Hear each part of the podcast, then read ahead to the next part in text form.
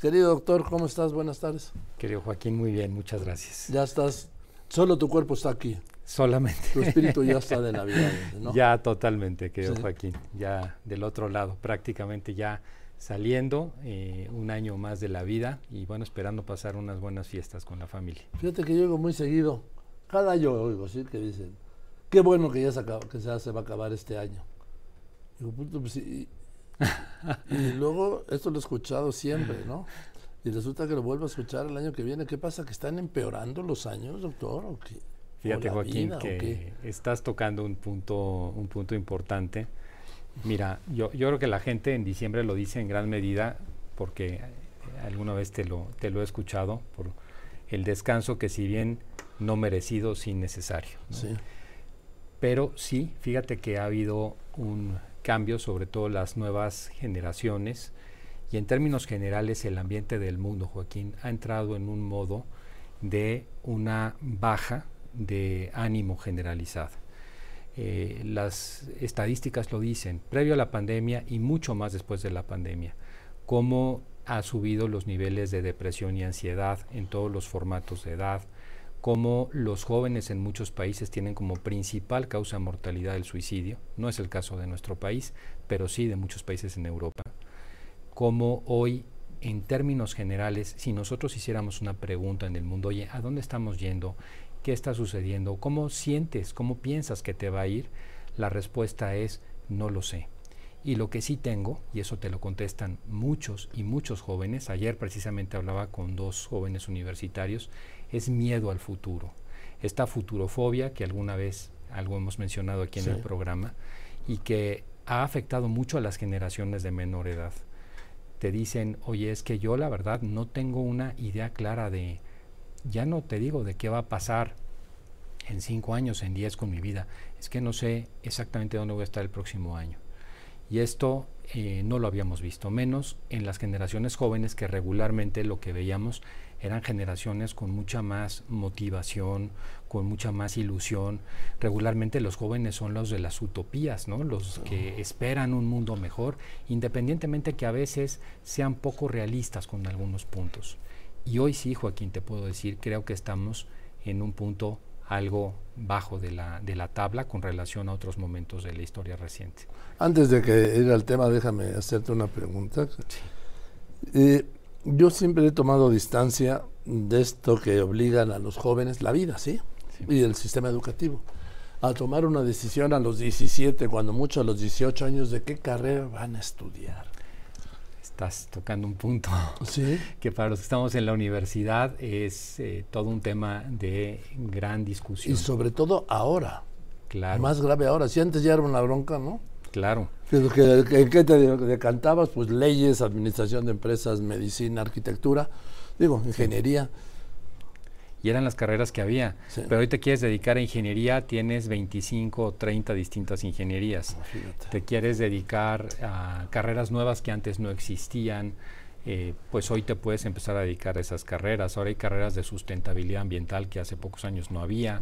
Había carreras que tienen que ver hoy con inteligencia artificial que antes no había. Y entonces, ¿qué haces a los 17 o 18? Sobre todo cuando la vida se ha aplazado. Exacto la vida, eh, los actuales 50 son los antiguos 40, los actuales 40 los antiguos 30. En todo ¿Y los actuales 70? Los actuales 70, Joaquín, en alguien como tú, yo creo que son como los 25, 30. ¿Serían como los 60? sí, 50 altos, 60. Ha cambiado mucho la perspectiva porque primero la esperanza de vida ha aumentado de manera dramática. Fíjate cómo en 100 años en México se duplicó la esperanza de vida, de una esperanza de vida de 38 años en mujeres, 36 en hombres, pasamos previo a la pandemia, con la pandemia hemos bajado, 78 y 76. O sea, quiere decir que estás al doble de la edad o del promedio de vida que podías haber tenido en esa, en esa época. Y claro, con ello muchos de los procesos y la toma de decisiones en la vida se van postergando.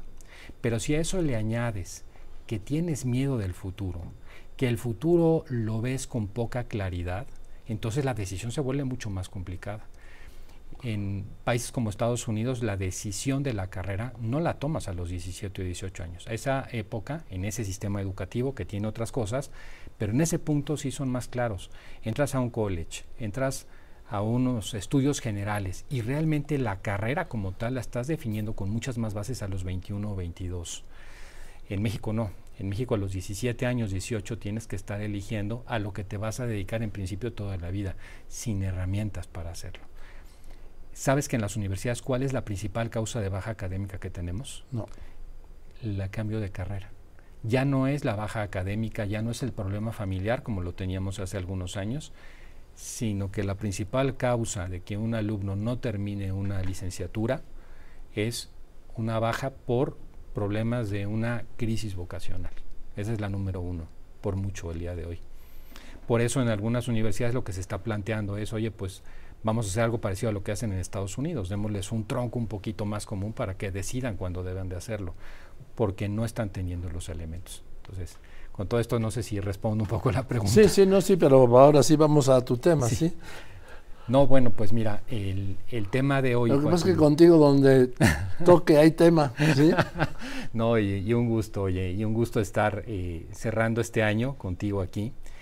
Y bueno, vengo a hablar de esto, Joaquín. Em, vengo a hablar de cómo estamos viendo el 2024 como personas. El otro día, con toda razón, me decías, oye, yo esto de vamos a hacer el propósito del gimnasio, de la dieta, no le creo mucho. Y yo soy parte de tu equipo porque coincido en eso. Pero qué importante es ver la vida hacia el futuro con ilusión. Porque una persona que pierde la ilusión, Joaquín, lo ha perdido todo. Decía Filón de Alejandría, quien pierde la esperanza ha perdido la semilla de la vida. Esto es importantísimo. Una persona sin esperanza no es solamente una persona que eh, tenga miedo o que hoy se esté sintiendo mal, es una persona que ha perdido cualquier posibilidad de salir adelante porque todas las fuerzas vitales para cambiar su situación actual han disminuido o las ha perdido. Por eso lo peor que le puede pasar a alguien es perder la esperanza. Tú puedes tener muchos problemas, pero mientras mantengas la esperanza, puedes generar una solución para esos problemas. Por eso yo creo que hoy una de las el análisis importante y lo que quiero transmitir al auditorio es cómo enfrentar el 2024. Recuperar la ilusión, Joaquín, recuperar la esperanza. Estas dos palabras, esperanza e ilusión, son dos palabras que van unidas que van en distintos niveles de la persona humana. Los seres humanos estamos hechos de un cuerpo físico, estamos hechos de una mente y estamos hechos de un espíritu.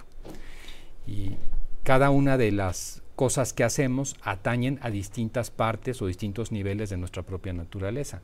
La esperanza es un tema eh, muy espiritual, la ilusión es un tema mucho más emocional, va más en el lado de la mente y la parte fisiológica para recuperar la ilusión, primero habría que recuperar la esperanza. Y yo quiero dejar hoy cuatro ideas que creo que pueden ser muy útiles hoy para el auditorio, pensando en el próximo año y en el cierre de este, de cómo recuperar la esperanza. Y si te parece, en enero podemos hablar más ya propiamente de la parte emocional, de la ilusión. Pero creo que la esperanza, como, como un tema de estos que a veces podemos reflexionar cuando tenemos días de silencio, de vacaciones, puede ser muy bueno. Y y cuatro ideas útiles que me parece que pueden servir para, para regresar a la esperanza, para mantener la esperanza a pesar de que nos parezca que las cosas hoy están tan mal. Una primera idea, Joaquín, es un viejo adagio, que es un refrán popular, pero que tan cierto como esos, eh, la sabiduría de las abuelitas, que es el momento más oscuro de la noche, cuando te sientes peor, es justo antes del amanecer. Qué cierto es esto. Muchas veces cuando estamos en el momento que nos puede parecer peor de la vida, en las peores circunstancias, en la peor condición, resulta que estamos a un paso de cambiar las cosas. Y nosotros mismos nos autoboicoteamos como personas, porque al ver ese momento malo, lo vemos como si fuera el todo. Empezamos a ver la vida como si fuera una fotografía nos olvidamos que la vida en realidad es una película, que después de esta escena vienen otras escenas y que si hoy aprovecho las circunstancias, resulta que puedo estar en una muchísimo mejor condición después. O sea, que yo podría en un momento determinado tener los años más felices de mi vida en los que vienen, no solamente en el año 2024. recordarlo porque eso siempre se ha cumplido en la historia. El momento más oscuro de la noche es justo antes del anochecer. Una segunda idea que me parece que hoy quiero yo machacar mucho en el auditorio, es importante, y tiene que ver con que la naturaleza humana, nosotros, somos bastante paradójicos. Resulta que superar las adversidades, superar una adversidad, incrementa nuestra capacidad para ser felices. Entonces, cuando vemos las cosas malas que nos han podido pasar o que nos están sucediendo, resulta que si las sabemos enfocar bien, si las sabemos canalizar de manera adecuada, no solamente es que resistamos y estemos mejor, sino que podemos ser mucho más felices adelante. Eso nos da mucha esperanza. El saber que las adversidades no se convierten en problemas que acaban conmigo, sino que se convierten en oportunidades para ser mejor persona. Y eso viéndolo con, claridad hacia el futuro nos ayuda mucho a recuperar la esperanza. Otra idea que me parece, Joaquín, que es eh, muy importante para este tiempo, que cada persona debería de hacerlo y lo dejo como un consejo de la vida, es darse el espacio para encontrar la paz interior. ¿A qué me refiero con esto? La vida actual en una sociedad y en una ciudad como la de México o cualquier otra ciudad a la que nos puedan estar viendo, ciudades medias urbanas, son muy ruidosas. Nos levantamos en la mañana corriendo al trabajo, probablemente oyendo el tráfico, el claxon de los coches. Llegamos a desayunar a algún lado y oímos el ruido de las personas. Y muchas veces se nos va la vida corriendo en el ruido sin que hagamos una reflexión hacia nuestro propio interior. Un momento de silencio, de decir, oye, ¿en dónde estoy en este momento de mi vida? Y creo que eso para el 2024 es algo que puede ser muy importante. Realmente en donde estoy empezando el 2024 es donde yo hubiera querido estar hace 5 o 6 años en mi vida, que no se nos vaya a pasar la vida como boyas en el mar, que van las olas cambiándonos de lugar y que nosotros no estamos poniendo hacia dónde queremos ir, sino que nosotros podamos en ese silencio interior comprendernos, entender en dónde estamos y tomar las decisiones hacia dónde queremos ir. Esta me parece que es un consejo. Y el cuarto consejo, Joaquín, que en este momento me parece que para las crisis importantes que estamos pasando psíquicas en el mundo es central, es recuperar el sentido de la vida, recuperar nuestro propósito de vida. Qué importante es esto en un mundo que ha cambiado el sentido y el propósito por las emociones descontroladas. Un mundo que ha dejado de pensar en para qué estoy aquí y ha empezado a pensar mientras estoy aquí. Ese mientras estoy aquí, Joaquín, es que yo me puedo levantar con una emoción en la mañana, eh, muy contento porque voy a tener un gran día y de repente a mediodía viene otra circunstancia que me pone triste o me enoja y en la tarde otra. Y voy viviendo de emociones de corto plazo sin mantener un sentido. Y hay que recordarlo, Joaquín. Único que puede darnos verdadera felicidad en la vida es lo que nos da sentido, lo que nos da propósito. Aquí quiero recordar eh, mucho a aquel psiquiatra, que muchos quizás en el auditorio eh, lo conocen, famoso, aquel eh, psiquiatra judío, austriaco, que estuvo en campo de concentración, Víctor Frankl, autor de ese libro que y es el padre de la logoterapia, El hombre en busca de sentido, que al salir del campo de concentración se preguntaba, oye, ¿por qué yo pude sobrevivir al campo de concentración si muchos de los que me acompañaron ahí eran personas mucho más fuertes físicamente que yo y murieron? ¿O por qué yo pude sobrevivir si yo no tenía la fortaleza mental de tantas personas que se tiraron contra la alambrada, electrificadas? Eh, muchos se suicidaban en los campos de concentración nazis. Y entonces se contesta, ah, porque yo quería volver a ver a mi esposa, a la que por cierto no volvió a ver, porque ella sí murió en el otro campo de concentración. Pero de ahí él empieza a construir esto de la logoterapia, tomando una frase de Nietzsche. La frase de Nietzsche dice, quien tiene un porqué para vivir, casi siempre encontrará el cómo. Yo me atrevo a corregirla, Joaquín. Quien tiene un porqué para vivir, siempre encontrará el cómo. La pregunta frente al 2024 es, ¿cuál es mi porqué para vivir? ¿Qué es lo que realmente me hace ilusión? ¿Qué es por lo que la vida tiene color? Lo que me puede dar, independientemente de las circunstancias de alrededor, esa parte, esa parte que me hace ser humano, esa parte que me hace vivir. ¿Qué es lo que me hace tenerla? Y eso, si no tengo hoy la respuesta, me tengo que preocupar y buscarla. Y quizás ese sea el mejor propósito de Año Nuevo, que es encontrar y descubrir mi propio propósito de vida. ¿Para qué estoy aquí? ¿Hacia dónde quiero ir? ¿Qué me ilusiona? Y estos consejos, Joaquín, creo que hoy, cara al 2024, son importantes porque el 2024 para todos nosotros puede ser un año difícil, puede ser un año complicado, o puede convertirse por decisión propia en el mejor año de nuestra vida. Ojalá sea lo segundo. Ojalá, ojalá. Eh, pues yo siempre termino el, el, año pensando que el que viene va a ser mejor. A veces digo, con que sea igual, me conformo. Sí, Joaquín. Ese halo de, esperanza, de, ese año que viene, que empieza un nuevo ciclo de nuestra vida de alguna manera, mucha gente lo dice con toda razón, oye, pues la vida sigue, los años los ponemos nosotros finalmente. Bueno, sí, pero, pero también para el ser humano los símbolos son importantes. La simbología es importante, ponernos unos eh, ciclos que cierran y unos ciclos que comienzan es fundamental en cualquier vida humana. Todos nosotros tenemos que aprender a cerrar unos ciclos y abrir unos ciclos nuevos. Y el año nuevo significa una oportunidad nueva, un recomenzar nuevamente, un decir, oye, hoy las cosas en estas que quizás me he equivocado en el pasado, las puedo corregir. Estas que he hecho bien las puedo todavía hacer mejor. Y todas esas oportunidades que a veces eh, perdí, quizás en el año que termina, pues hoy no las voy a perder.